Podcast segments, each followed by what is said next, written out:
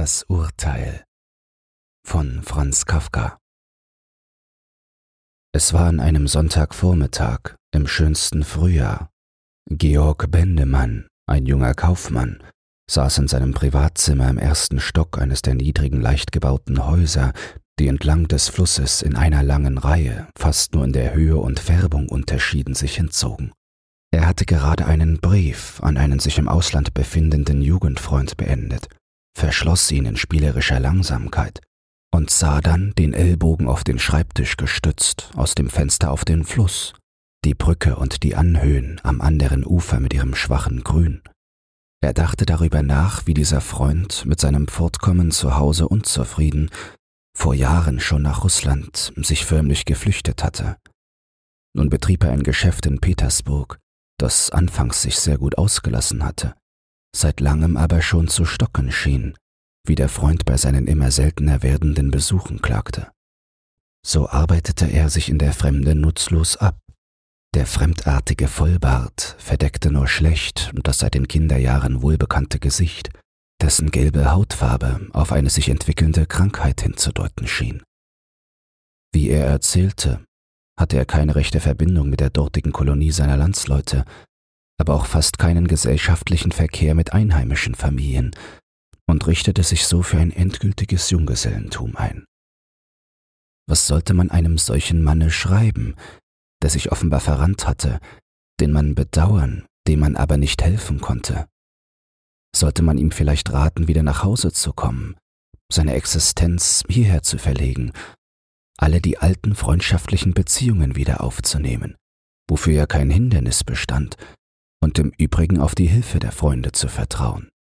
Das bedeutete aber nichts anderes, als dass man ihm gleichzeitig, je schonender, desto kränkender, sagte, dass seine bisherigen Versuche misslungen seien, dass er endlich von ihnen ablassen solle, dass er zurückkehren und sich als ein für immer Zurückgekehrter von allen mit großen Augen anstaunen lassen müsse, dass nur seine Freunde etwas verstünden und dass er ein altes Kind sei, das den Erfolgreichen zu Hause und im Übrigen auf die gebliebenen Freunde einfach zu folgen habe. Und war es dann doch noch sicher, dass alle die Plage, die man ihm antun müsste, einen Zweck hätte? Vielleicht gelang es nicht einmal, ihn überhaupt nach Hause zu bringen. Er sagte ja selbst, dass er die Verhältnisse in der Heimat nicht mehr verstünde. Und so bliebe er dann trotz allem in seiner Fremde, verbittert durch die Ratschläge und den Freund noch ein Stück mehr entfremdet. Folgte er aber wirklich dem Rat und würde hier, natürlich nicht mit Absicht, aber durch die Tatsachen niedergedrückt, fände sich nicht in seinen Freunden und nicht ohne sie zurecht, litt an Beschämung, hätte jetzt wirklich keine Heimat und keine Freunde mehr. War es da nicht viel besser für ihn, er bliebe in der Fremde, so wie er war? Konnte man denn bei solchen Umständen daran denken, dass er es hier tatsächlich vorwärts bringen würde.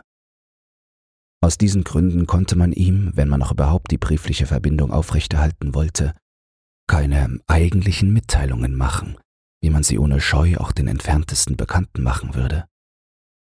Der Freund war nun schon über drei Jahre nicht in der Heimat gewesen und erklärte dies sehr notdürftig mit der Unsicherheit der politischen Verhältnisse in Russland die demnach also auch die kürzeste Abwesenheit eines kleinen Geschäftsmannes nicht zuließen, während Hunderttausende Russen ruhig in der Welt herumfuhren. Im Laufe dieser drei Jahre hatte sich aber gerade für Georg vieles verändert. Von dem Todesfall von Georgs Mutter, der vor etwa zwei Jahren erfolgt war und seit welchem Georg mit seinem alten Vater in gemeinsamer Wirtschaft lebte, hatte der Freund wohl noch erfahren und sein Beileid in einem Brief mit einer Trockenheit ausgedrückt, die ihren Grund nun darin haben konnte, dass die Trauer über ein solches Ereignis in der Fremde ganz unvorstellbar wird. Nun hatte aber Georg seit jener Zeit, so wie alles andere, auch sein Geschäft mit größerer Entschlossenheit angepackt. Vielleicht hatte ihn der Vater bei Lebzeiten der Mutter dadurch, dass er im Geschäft nur seine Ansicht gelten lassen wollte, an einer wirklichen eigenen Tätigkeit gehindert. Vielleicht war der Vater seit dem Tode der Mutter trotzdem er noch immer im Geschäfte arbeitete, zurückhaltender geworden. Vielleicht spielten, was sogar sehr wahrscheinlich war, glückliche Zufälle eine weit wichtigere Rolle. Jedenfalls aber hatte sich das Geschäft in diesen zwei Jahren ganz unerwartet entwickelt. Das Personal hatte man verdoppeln müssen, Der Umsatz hatte sich verfünffacht, ein weiterer Fortschritt stand zweifellos bevor. Der Freund aber hatte keine Ahnung von dieser Veränderung.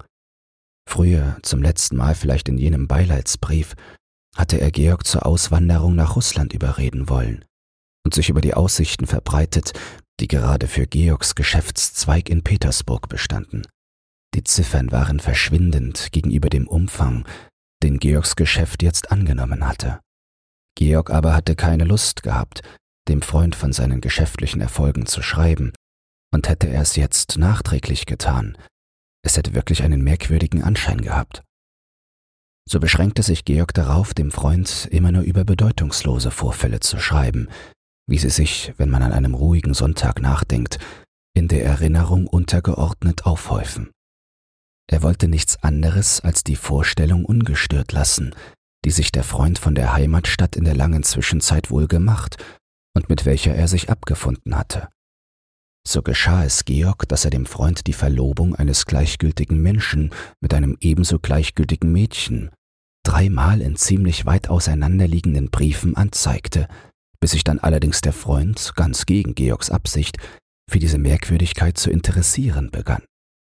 Georg schrieb ihm aber solche Dinge viel lieber, als dass er zugestanden hätte, dass er selbst vor einem Monat mit einem Fräulein Frieda Brandenfeld, einem Mädchen aus wohlhabender Familie, sich verlobt hatte. Oft sprach er mit seiner Braut über diesen Freund und das besondere Korrespondenzverhältnis, in welchem er zu ihm stand.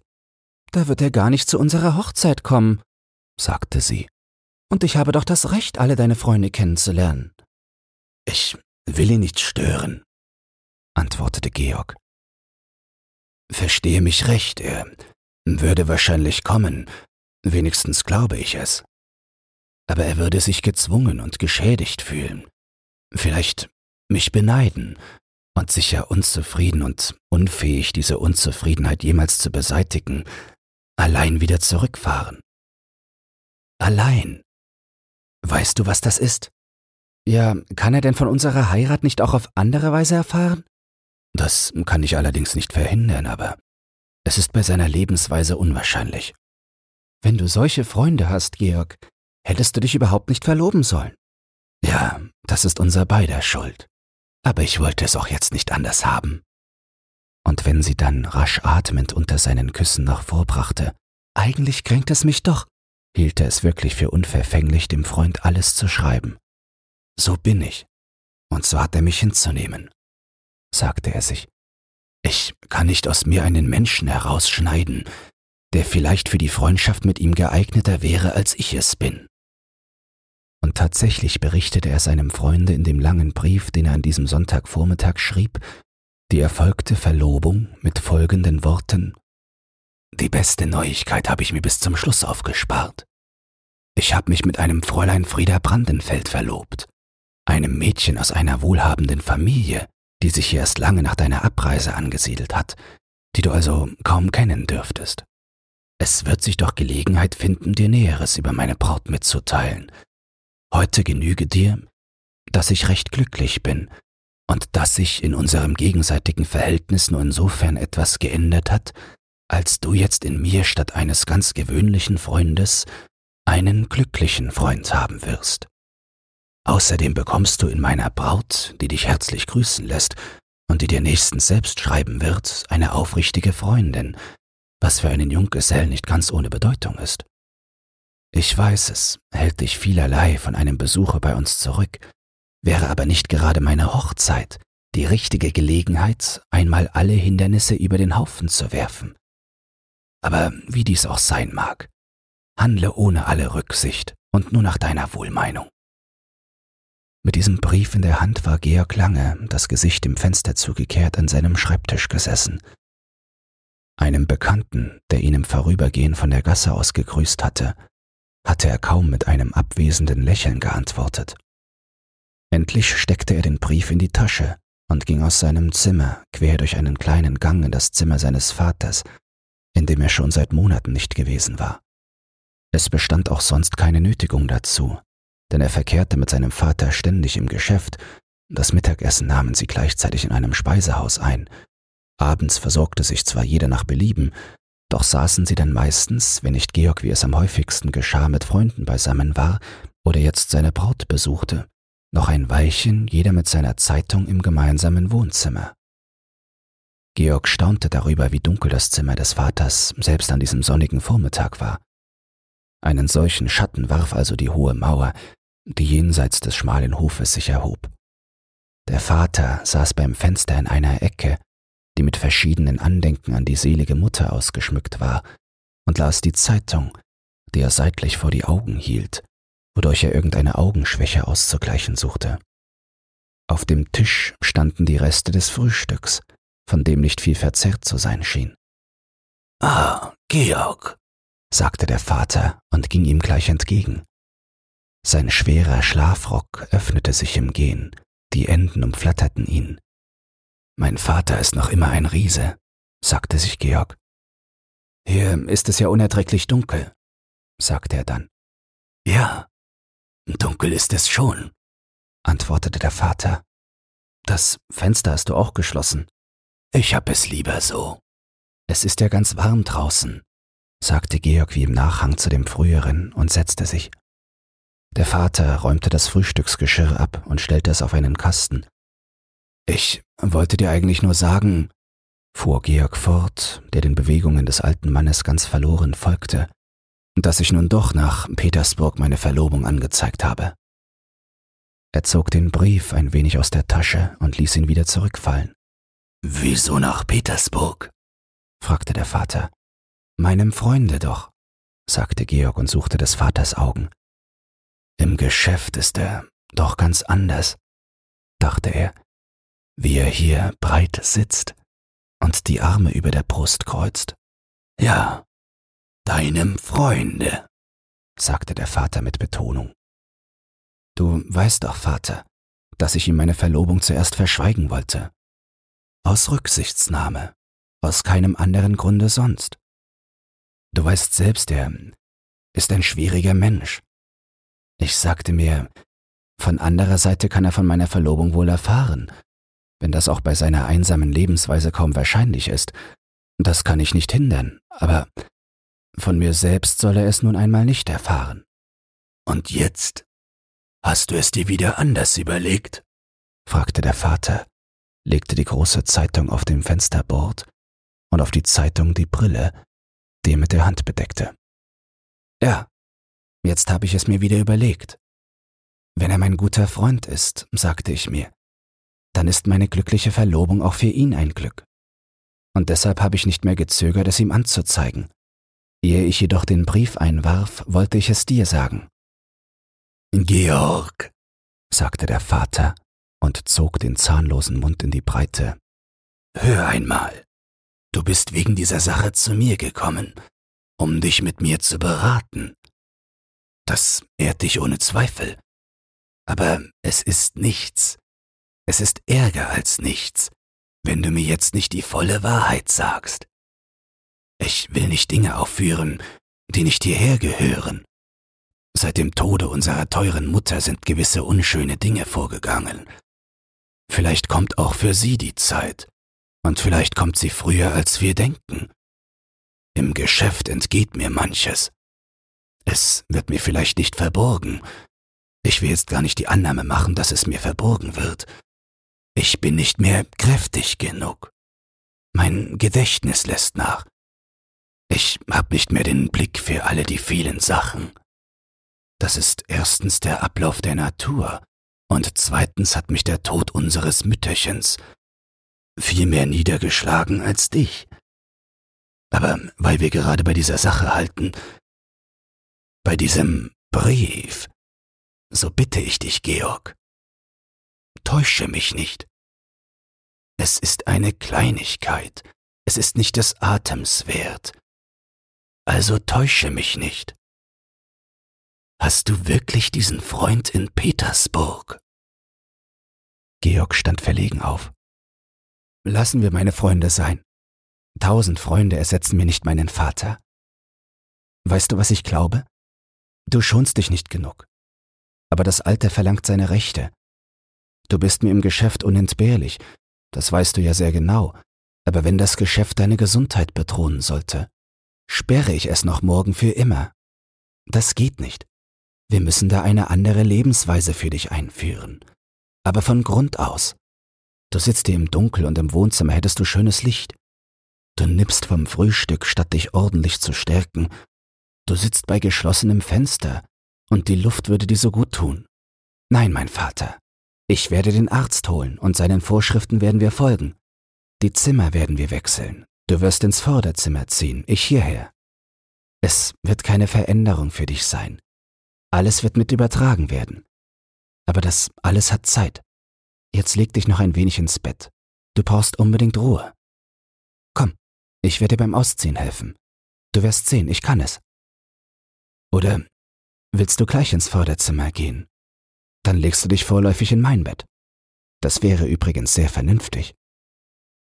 Georg stand knapp neben seinem Vater, der den Kopf mit dem struppigen weißen Haar auf die Brust hatte sinken lassen. Georg, sagte der Vater leise, ohne Bewegung. Georg kniete sofort neben seinem Vater nieder. Er sah die Pupillen in dem wilden Gesicht des Vaters, übergroß in den Winkeln der Augen auf sich gerichtet. Du hast keinen Freund in Petersburg. Du bist immer ein Spaßmacher gewesen und hast dich auch mir gegenüber nicht zurückgehalten. Wie solltest du denn gerade dort einen Freund haben? Das kann ich gar nicht glauben. Denk doch noch einmal nach, Vater, sagte Georg, hob den Vater vom Sessel und zog ihm, wie er nun doch recht schwach dastand, den Schlafrock aus. Jetzt wird es bald drei Jahre her sein, da war ja mein Freund bei uns zu Besuch. Ich erinnere mich noch, dass du ihn nicht besonders gern hattest. Wenigstens zweimal habe ich ihn vor dir verleugnet, trotzdem er gerade bei mir im Zimmer saß. Ich konnte ja deine Abneigung gegen ihn ganz gut verstehen. Mein Freund hat seine Eigentümlichkeiten. Aber dann hast du dich doch auch wieder ganz gut mit ihm unterhalten. Ich war damals noch so stolz darauf, dass du ihm zuhörtest, nicktest und fragtest. Wenn du nachdenkst, musst du dich erinnern. Er erzählte damals unglaubliche Geschichten von der russischen Revolution, wie er zum Beispiel auf einer Geschäftsreise in Kiew bei einem Tumult einen Geistlichen auf einem Balkon gesehen hatte, der sich ein breites Blutkreuz in die flache Hand schnitt, diese Hand erhob und die Menge anrief. Du hast ja selbst diese Geschichte hier und da wiedererzählt. Währenddessen war es Georg gelungen, den Vater wieder niederzusetzen und ihm die Trikothose, die er über den Leinenunterhosen trug, sowie die Socken vorsichtig auszuziehen. Beim Anblick der nicht besonders reinen Wäsche machte er sich Vorwürfe, den Vater vernachlässigt zu haben. Es wäre sicherlich auch seine Pflicht gewesen, über den Wäschewechsel seines Vaters zu wachen. Er hatte mit seiner Braut darüber, wie sie die Zukunft des Vaters einrichten wollten, noch nicht ausdrücklich gesprochen, denn sie hatten stillschweigend vorausgesetzt, dass der Vater allein in der alten Wohnung bleiben würde. Doch jetzt entschloss er sich kurz mit aller Bestimmtheit, den Vater in seinen künftigen Haushalt mitzunehmen. Es schien er fast, wenn man genauer zusah, dass die Pflege, die dort dem Vater bereitet werden sollte, zu spät kommen könnte. Auf seinen Armen trug er den Vater ins Bett. Ein schreckliches Gefühl hatte er, als er während der paar Schritte zum Bett hin merkte, dass an seiner Brust der Vater mit seiner Uhrkette spielte. Er konnte ihn nicht gleich ins Bett legen, so fest hielt er sich an dieser Uhrkette. Kaum war er aber im Bett, schien alles gut. Er deckte sich selbst zu und zog dann die Bettdecke noch besonders weit über die Schulter. Er sah nicht unfreundlich zu Georg hinauf. Nicht wahr? Du erinnerst dich schon an ihn? fragte Georg und nickte ihm aufmunternd zu. Bin ich jetzt gut zugedeckt? Fragte der Vater, als könne er nicht nachschauen, ob die Füße genug bedeckt seien. Es gefällt dir also schon im Bett, sagte Georg und legte das Deckzeug besser um ihn. Bin ich gut zugedeckt? fragte der Vater noch einmal und schien auf die Antwort besonders aufzupassen. Sei nur ruhig, du bist gut zugedeckt. Nein, rief der Vater, dass die Antwort an die Frage stieß, warf die Decke zurück mit einer Kraft, dass sie einen Augenblick im Fluge sich ganz entfaltete, und stand aufrecht im Bett. Nur eine Hand hielt er leicht an den Plafond. Du wolltest mich zudecken, das weiß ich, mein Früchtchen, aber zugedeckt bin ich noch nicht. Und ist es auch die letzte Kraft, genug für dich, zu viel für dich. Wohl kenne ich deinen Freund. Er wäre ein Sohn nach meinem Herzen. Darum hast du ihn auch betrogen die ganzen Jahre lang. Warum sonst? Glaubst du, ich habe nicht um ihn geweint? Darum doch sperrst du dich in dein Büro. Niemand soll stören. Der Chef ist beschäftigt. Nur damit du deine falschen Briefchen nach Russland schreiben kannst. Aber den Vater muss glücklicherweise niemand lehren, den Sohn zu durchschauen. Wie du jetzt geglaubt hast, du hättest ihn untergekriegt. So untergekriegt, dass du dich mit deinem Hintern auf ihn setzen kannst, und er rührt sich nicht. Da hat sich mein Herr Sohn zum Heiraten entschlossen. Georg sah zum Schreckbild seines Vaters auf. Der Petersburger Freund, den der Vater plötzlich so gut kannte, ergriff ihn wie noch nie. Verloren im weiten Russland sah er ihn. An der Türe des leeren, ausgeraubten Geschäftes sah er ihn. Zwischen den Trümmern der Regale, den zerfetzten Waren, den fallenden Gasarmen stand er gerade noch. Warum hatte er so weit wegfahren müssen? Aber schau mich an, rief der Vater, und Georg lief, fast zerstreut, zum Bett, um alles zu fassen, stockte aber in der Mitte des Weges. Weil sie die Röcke gehoben hat, fing der Vater zu flöten an. Weil sie die Röcke so gehoben hat, die widerliche Gans. Und er hob, um das darzustellen, sein Hemd so hoch, dass man auf seinem Oberschenkel die Narbe aus seinen Kriegsjahren sah. Weil sie die Röcke so und so und so gehoben hat, hast du dich an sie herangemacht. Und damit du an ihr ohne Störung dich befriedigen kannst, hast du unserer Mutter Andenken geschändet, den Freund verraten und deinen Vater ins Bett gesteckt, damit er sich nicht rühren kann. Aber kann er sich rühren oder nicht? Und er stand vollkommen frei und warf die Beine. Er strahlte vor Einsicht. Georg stand in einem Winkel, möglichst weit vom Vater. Vor einer langen Weile hatte er sich fest entschlossen, alles vollkommen genau zu beobachten, damit er nicht irgendwie auf Umwegen, von hinten her, von oben herab überrascht werden könne. Jetzt erinnerte er sich wieder an den längst vergessenen Entschluss und vergaß ihn, wie man einen kurzen Faden durch ein Nadelöhr zieht.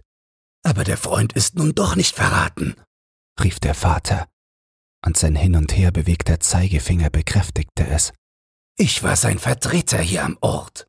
Komödiant, konnte sich Georg zu rufen nicht enthalten, erkannte sofort den Schaden und biss nur zu spät die Augen erstarrt in seine Zunge, dass er vor Schmerz einknickte. Ja, freilich habe ich Komödie gespielt. Komödie, gutes Wort. Welcher andere Trost blieb dem alten verwitweten Vater? Sag, und für den Augenblick der Antwort sei du noch mein lebender Sohn, was blieb mir übrig, in meinem Hinterzimmer, verfolgt vom ungetreuen Personal alt bis in die Knochen.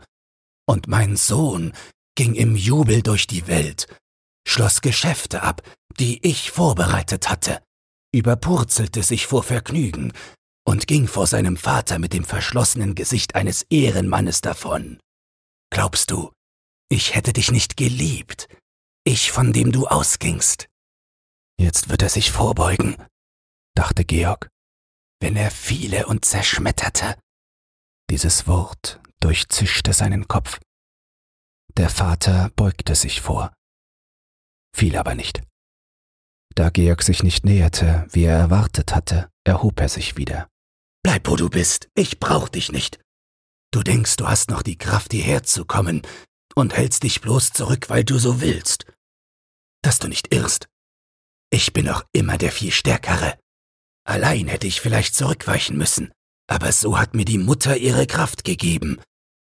Mit deinem Freund habe ich mich herrlich verbunden. Deine Kundschaft habe ich hier in der Tasche. Sogar im Hemd hat er Taschen, sagte sich Georg und glaubte, er könne ihn mit dieser Bemerkung in der ganzen Welt unmöglich machen. Nur einen Augenblick dachte er das, denn immerfort vergaß er alles. Häng dich nur in deine Braut ein und komm mir entgegen. Ich fege sie dir von der Seite weg, du weißt nicht wie. Georg machte Grimassen, als glaube er das nicht.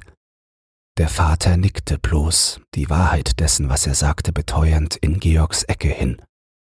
Wie hast du mich doch heute unterhalten, als du kamst und fragtest, ob du deinem Freund von der Verlobung schreiben sollst. Er weiß doch alles, dummer Junge. Er weiß doch alles. Ich schrieb ihm doch, weil du vergessen hast, mir das Schreibzeug wegzunehmen. Darum kommt er schon seit Jahren nicht. Er weiß ja alles hundertmal besser als du selbst. Deine Briefe zerknüllt er ungelesen in der linken Hand, während er in der rechten meine Briefe zum Lesen sich vorhält. Seinen Arm schwang er vor Begeisterung über dem Kopf. Er weiß alles tausendmal besser, rief er. Zehntausendmal, sagte Georg, um den Vater zu verlachen, aber noch in seinem Munde bekam das Wort einen todernsten Klang. Seit Jahren passe ich schon auf, dass du mit dieser Frage kämest. Glaubst du, mich kümmert etwas anderes? Glaubst du, ich lese Zeitungen? Und er warf Georg ein Zeitungsblatt, das irgendwie mit ins Bett getragen worden war, zu. Eine alte Zeitung mit einem Georg schon ganz unbekannten Namen. Wie lange hast du gezögert, ehe du reif geworden bist? Die Mutter musste sterben. Sie konnte den Freudentag nicht erleben. Der Freund geht zugrunde in seinem Russland. Schon vor drei Jahren war er gelb zum Wegwerfen. Und ich? Du siehst ja, wie es mit mir steht. Dafür hast du doch Augen. Du hast mir also aufgelauert, rief Georg. Mitleidig sagte der Vater nebenbei. Das wolltest du wahrscheinlich früher sagen. Jetzt passt es ja gar nicht mehr. Und lauter. Jetzt weißt du also, was es noch außer dir gab. Bisher wusstest du nur von dir. Ein unschuldiges Kind warst du ja eigentlich. Aber noch eigentlicher warst du ein teuflischer Mensch. Und darum wisse, ich verurteile dich jetzt zum Tode des Ertrinkens. Georg fühlte sich aus dem Zimmer gejagt. Den Schlag, mit dem der Vater hinter ihm aufs Bett stürzte, trug er noch in den Ohren davon. Auf der Treppe, über deren Stufen er wie über eine schiefe Fläche eilte, überrumpelte er seine Bedienerin, die im Begriffe war hinaufzugehen, um die Wohnung nach der Nacht aufzuräumen. Jesus! rief sie und verdeckte mit der Schürze das Gesicht, aber er war schon davon. Aus dem Tor sprang er, über die Fahrbahn zum Wasser trieb es ihn. Schon hielt er das Geländer fest, wie ein Hungriger die Nahrung.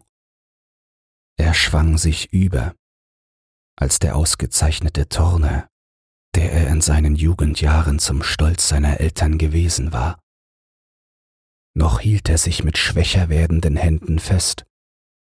Er spähte zwischen den Geländerstangen einen Autoomnibus, der mit Leichtigkeit seinen Fall übertönen würde rief leise. Liebe Eltern, ich hab euch doch immer geliebt. Und ließ sich hinabfallen. In diesem Augenblick ging über die Brücke ein geradezu unendlicher Verkehr. Wenn dir dieses Hörbuch gefallen hat, dann teile es oder lass eine Podcast-Bewertung da. Zudem hast du die Möglichkeit, unter den Shownotes bei Spotify anhand von Umfragen und Kommentaren mitzubestimmen, wohin es mit diesem Podcast gehen soll. Du hast Lob, Kritik oder einen Textwunsch? Dann lass es mich wissen. Doch nun viel Spaß beim nächsten Hörbuch und eine geruhsame Nacht.